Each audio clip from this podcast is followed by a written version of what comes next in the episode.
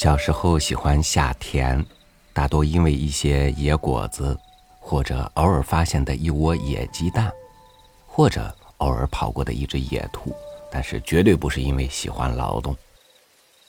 而今这些童年时候单纯的小欢喜已不能有。搜寻回忆，就连那些野兔走过的脚印，也不再清晰了。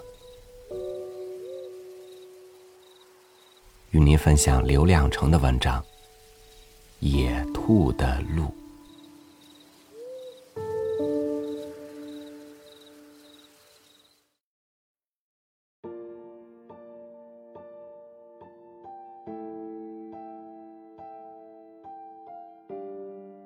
上午，我沿一条野兔的路向西走了近半个小时。我想去看看野兔是咋生活的。野兔的路窄窄的，勉强容下我的一只脚。要是迎面走来一条野兔，我只有让到一旁，让它先过去。可是，一只野兔也没有。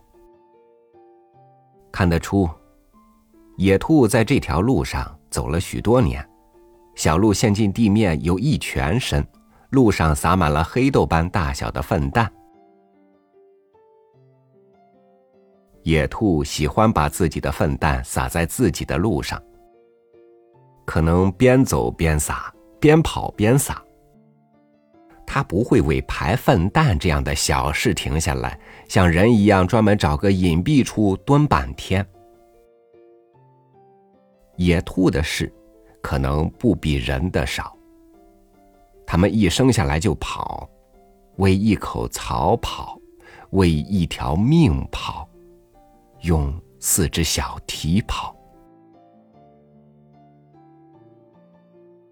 一只奔波中的野兔，看见自己昨天下午撒的粪蛋还在路上新鲜的冒着热气，是不是很有意思？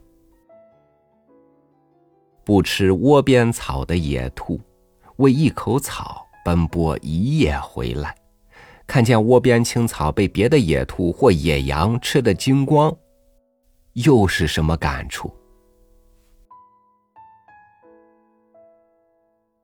兔的路小心的绕过一些微小东西，一棵草，一节断木，一个土块儿，都能让它弯曲。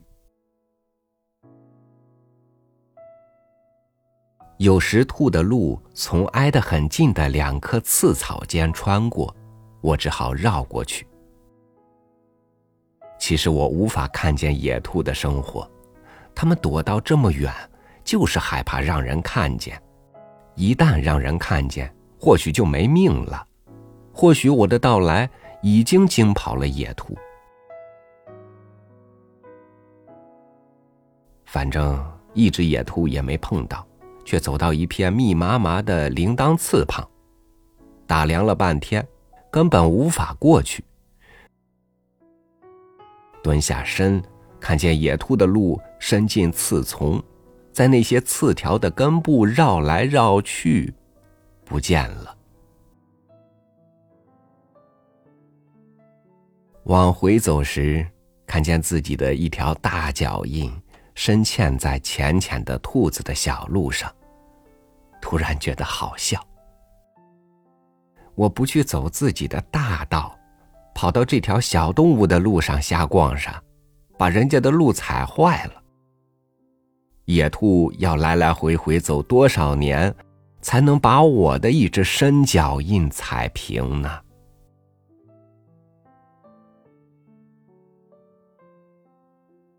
或许野兔一生气，不要这条路了，气再生的大点儿，不要这片草地了。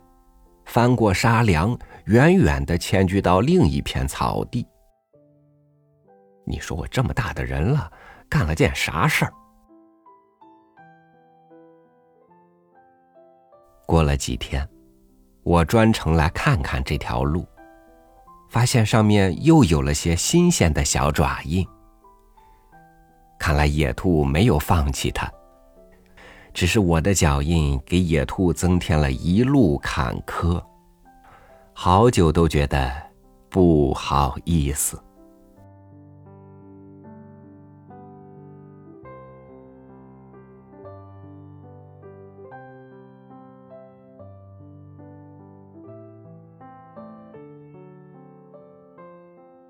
每一个生命来到这世上，都会留下一条路，并且或窄或宽，他们都会在时间的冲刷下变得重新平整，由下一个生命留下新的痕迹。于是，正在这条生命之路上走着，我正踏在谁的足印之上，将留下怎样的痕迹，又将被谁的脚印覆盖呢？感谢您收听我的分享，我是朝雨，祝您晚安，明天见。